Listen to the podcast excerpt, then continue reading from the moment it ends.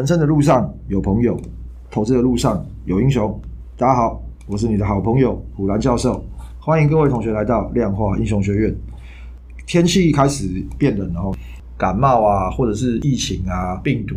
十一月、十二月的时候，其实是流感的旺季哦。流感疫苗还是建议大家去打哦，多一层保护。上个礼拜鲍尔哦又出来讲话哦，大家的解读就是说，哎，好像又变成比较鹰哦，鹰派了吼。讲到这个鹰派鸽派，有人就有问我说：“哎，这个鹰跟鸽到底是什么？”我就常听到人家在讲哦，呃，应该说鸽派就比较宽松吧，对不对？应该可以这么讲啊。哎，讲到鹰跟鸽，你你你你知道那个鹰鸽吗？鹰鸽我知道。靠，干这个笑话还还蛮冷。那我问你，一只老鹰的英文是 eagle，对不对？啊。那两只老鹰呢？加 s 可以吗？eagle 是哦。可以吗？不是，一只老鹰是 eagle。啊。两只老鹰是两狗，好吧？没有，突然讲，突然讲到鹰鸽这个靠靠背，反正他就表示这个联准会他还是会比较谨慎啊。如果说有必要的话，哦，还是一样毫不犹豫要升息啦。哦，其实现在大家市场上预期今年应该是不会升的哦。乐观的人会觉得就说哦，可能明年第一季底或第二季初就要开始降息哦。虽然我不觉得降息会降这么快啊，因为其实。呃，这几次这个联准会的谈话其实都有提到哦，可能不会升息，但是他会希望让比较高的利率哦，会维持比较长的时间啊。他们的终极目标还是要通膨回落到两趴左右的目标哦。鲍尔的释出了讯息啊，所以说美股就结束了连续的涨势哦。美股这一波 S M P 五百啊，哇，连续涨了好像七八个交易日啊，这一波涨势就结束了。虽然结束了这个涨势，但大家可以看得出来，美股还不算弱，其实美。元也还是蛮强的哦。等到这个美元的指数往下跌啦，哦，可能至少要跌破一百零四之类的，压股哦才有可能反弹的行情啊。我们可以讲说，哎，反弹行情哦，美元指数还蛮关键的啦。哦，台湾上个礼拜收在接近一万六千七哦，前三天其实就接续上上个礼拜的四跟五，其实都是涨的哦。星期四好像是收一个十字线嘛，星期五有回落哦。其实量都没有放出来，所以说大家会想说，哎，这个上上礼拜的四跟五跟上个礼拜的这个一二三这样涨，我是不是在轧空啊什么？但通常轧空是要有量，你要说这个是轧空的行情，我觉得好像也不太像。第四季期也过了一半哦，那我觉得十二月跟十一月其实还是有机会往上。最后我刚讲哦，美元指数当然也是个关键哦。不过其实像今年以来这个日股其实还真的是还蛮强。看起来亚股大概相对比较弱的哦，目前就是港股，然后股票传人两年前预测的超越港股已经快要到了。是，刚刚看了一下，现在只差四百多点。四百，搞不好你们听到的时候，我们已经超越香港了。要么就香港跌很多啦，要么就是台湾涨很多。策略刚好要到交接的时候，来这个股票法传人来跟大家讲一下。还有一天呐、啊，但基本上也相差不远。那很可惜，最后一天的时候，上礼拜开盘是跌快一百点嘛，嗯，很多股票就回落。目前为止，大盘跟我们换股那一天只跌了零点八五 percent，然后月营收跌了二点七二，嗯，输大盘，输大盘。然后 Hero 十五也跌二点五，也输大盘，数之数之赔了十趴多，十点五四也是输，对，全部都输。大半的股票其实我们都讲过，那因为都输我也不想讲，所以鸵鸟对啊，没有啦，就输就输嘛，我觉得也没有 什么。但我觉得我们回顾一下，究竟这一年多来啦，月营收上线一年半左右嘛，那累积的报酬率啦，还没算这个月的，就是比如说累积到十月十二号那时候，大概七十五 percent 左右，嗯，然后大盘是。涨五点五，所以等于是你击败了七十 percent 左右啦。是对，但你可能还要再扣掉一些，因为你除权息可能假设有五 percent，不管怎么样，你还是击败大盘大概有六十 percent 以上，对啊，还是蛮多的。嗯、呃，能够击败大盘那么多，那我们就来回顾一下过去我们曾经买过哪些标股。嗯，好，那首先第一个就是那个要听好啊，八零九七的长城啊，嗯、去年的四月到十月是它业绩的高峰，买到它的时候是四月，那时候也没有涨。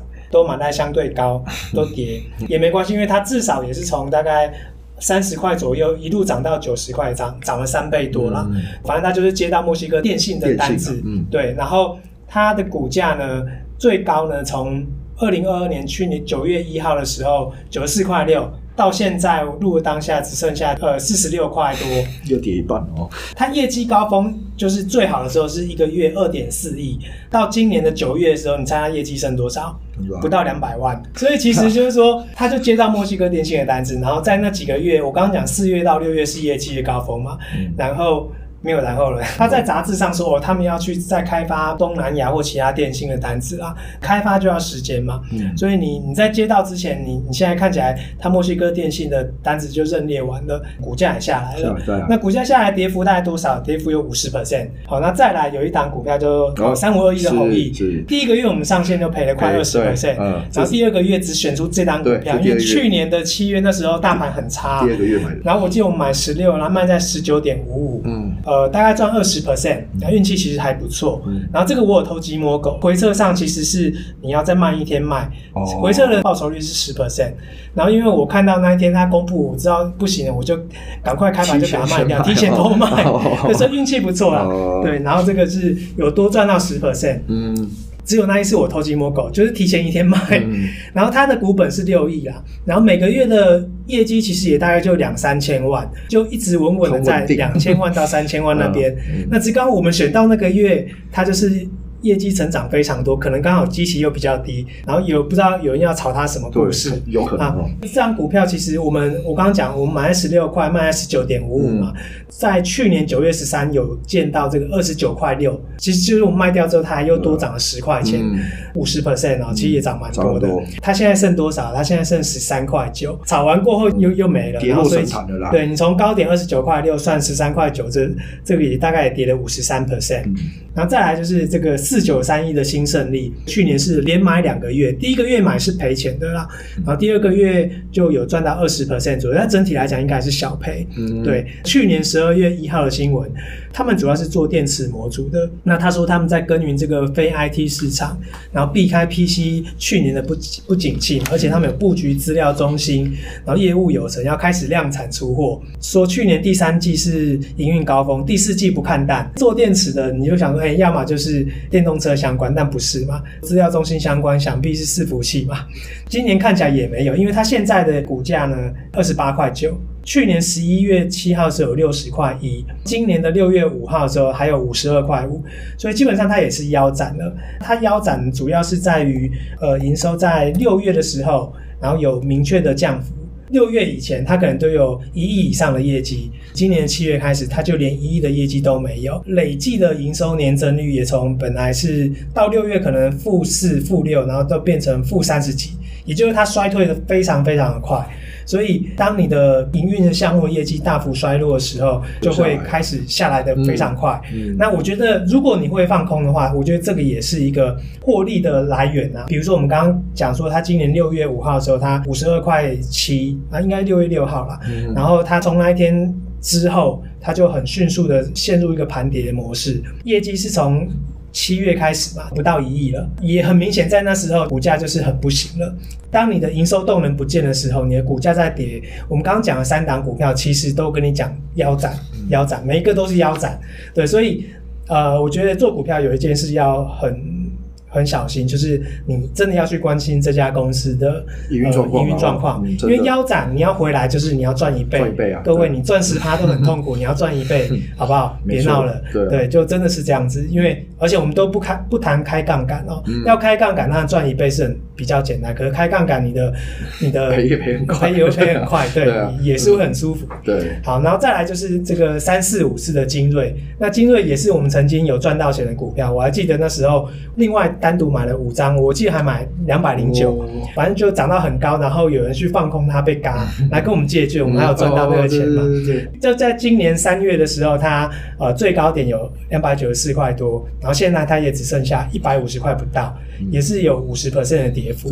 然后它的业绩高点是在去年的十二月啦，它今年的 Y O Y 累计的 Y O Y，也就是一到十月的累计 Y O Y 还是成长的，只是剩个位数，但是你从它开出来的营收来看。基本上，它今年应该会变成负成长。它的故事比较特别啦，因为它的营收会这么强，是因为就二一年那个时候是疫情，就晶片大缺货，不是吗？嗯，他们的晶片其实就是 priority 是比较后面的，对，没有没有那么缺的时候，就轮不到它了，对，就轮到它，所以它的等于它累积的订单就可以一直开始出货，嗯，对，所以现在等于是回到之前比较正常的水平，嗯，其实跟航运那种也是蛮像的啦，嗯，对，所以呃，它现在回到一个正常的水平，那股价跌回去看起来也是理所当然，其实也呼应了我们之前常讲一件事，你好只能再更好。嗯，如果不能更好的时候，股价也是会很大幅的反应。那我刚刚讲的金额其实也有将近五十 percent 的跌幅，因为我这个 note 的时候它大概一百四十八，嗯，对，所以其实也是跌了快一半左右。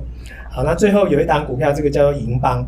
银邦也是我们赚到蛮多钱的一档股票，而且我记得那档股票爆蛮久的。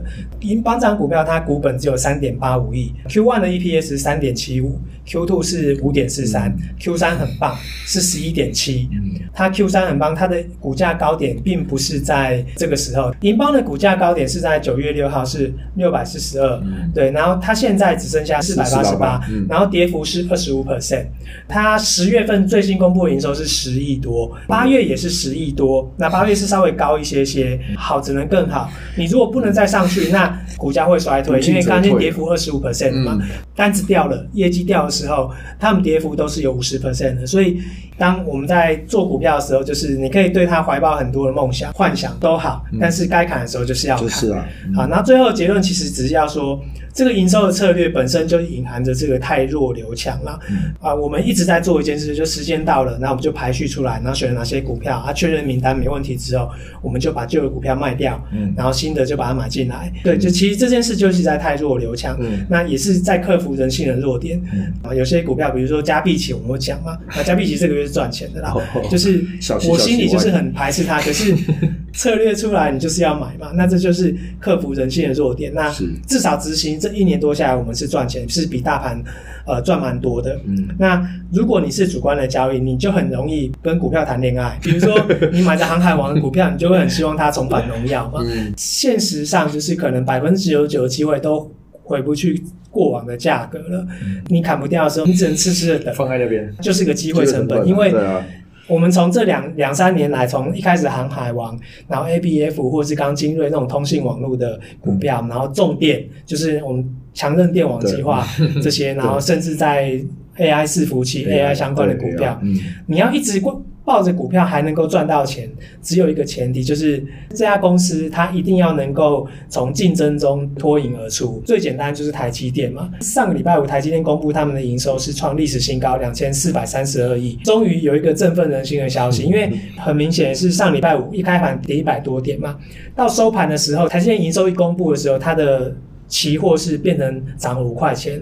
然后盘后我们录的当下，期货也涨了，我刚刚看得到七八十点，然后所以其实涨蛮多，就在反映这件事情了。就算是十几年前一直抱着它，就是人生赢家嘛。对，那为什么它可以这样子？因为它一路上从金元双雄，然后它后来干掉联电的嘛，就它自成就赢了嘛。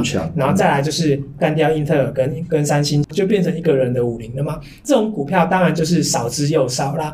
对，这是一个算是成长股的范例。那你要报到这样的股票。你才有机会，就是当人生赢家。是啊，但如果你像我们刚刚讲的这几档股票，跟弘毅啊这些等等，都有跌幅五十 percent 的，其实所有的股票都面临一个问题，就是你的单子能不能长久？那你这是多长久的生意？那你的竞争者跳进来的时候，你的竞争力还在吗？这样的策略就是帮你汰弱留强，也帮你定期的换股票。那我觉得还蛮不错的，克服你自己人性上的弱点啊。赚钱的时候觉得说，嗯，应该还会再赚更多，反正就抱着。跌回来想说，靠，跌回去了，我再我再熬一下，我再熬一下。但重点是你要看实际的情况是有没有什么 变化嘛？因为我们刚刚讲的这些例子，就是它的营收就是掉了，它可能就是哎接到一个短期性的订单有。半年的业绩，哎，比如说长城，嗯、对，然后它营收大暴增，嗯、但是没有但是，因为它后面没有接到新的案子了，是。这个是很动态的变化，这都是必须要去留意。嗯，这种成长股就不要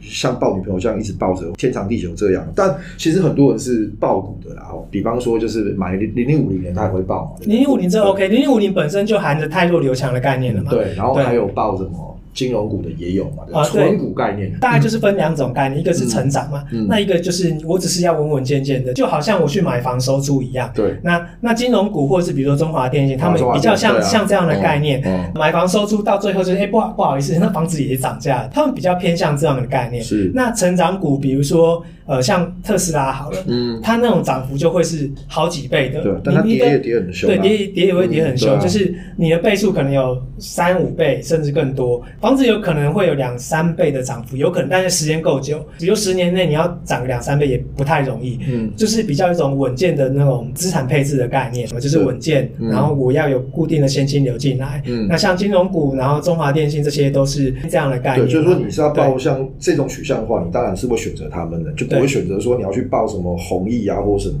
报弘毅不如来报我。所以成长股就是你要追求是很多倍数的成长，嗯、你要追求这样的同时，那就变成说它成长的来源因子不见的时候，那你要记得要看，这是最重要。从营收策略我们来看，其实我们都能够抓到涨很多的股票，它营收出来我就看到，那我就买，然后时间到我就卖掉。嗯、所以至少目前执行下来都还不错啦。刚好今天我也没什么股票要讲，回顾一下，回顾一下过去这些呃我们曾经买过，然后但现在跌了五十的股票，对对，但是现在我们手上是没有了，对，就大概是这样。对啊，这个呃，其实刚刚股票传承就是跟大家回顾一下我们月营收啦，这已经做了一年多哦。然后这个 Hero 十五跟这个数只数只当然也是新的哦。其实这个夯不啷当我们也买了很多股票了哦。在做这个策略之前，其实我们我们其实反而是比较在做一些衍生性金融商品的。我们对这个股票其实反而没有特别去做交易这样。有很大的重点啊，其实主要是要跟各位同学讲，我们虽然是用量化哦，但我们其实选股票的最根本、最基本其实是。基本面哦，那你既然是基本面的话，那要买或卖的一个最大的条件，其实就是基本面它的营收了。前面提到的这些股票，其实涨蛮多，后来又跌了将近五十 percent 下来，其实也都是营收没有开出来哦。所以说，投资一家公司，其实你当然是要看它的营收是如何哦。当然不是说什么技术分析都是 bullshit 都是屁啊，这个技技术分析老师都在胡乱什么。这个技术分析，我认为还是要建立在所谓的基本面上面啊。已开发国家很成熟的股票市场或金融市场哦。股票的涨跌其实跟它的营收一定是有绝对的关系的啦。反正啊，我们都有一直在做股票策略的研发跟更新哦，不定期的 PO 上来哦。不管是在我们这个 Podcast 或者是在我们 YT 上面，都会分享给大家来看。我们 YT 之前上过外资的留言终结者系列，那最近应该会上这个投信的系列哦，那大家可以拭目以待。好，那今天就谢谢股权马传人的分享。大家对我们聊到的观念有任何问题，或有什么想法想要讨论的，都可以在脸书的粉专或社团留言。粉砖可以搜寻量化英雄学院，社团可以搜寻智能古巨基，帮我加入点赞并且追踪。谢谢今天的收听，祝各位同学投资顺利。量化英雄学院给你投资新观念，我们下周见，拜拜，拜拜。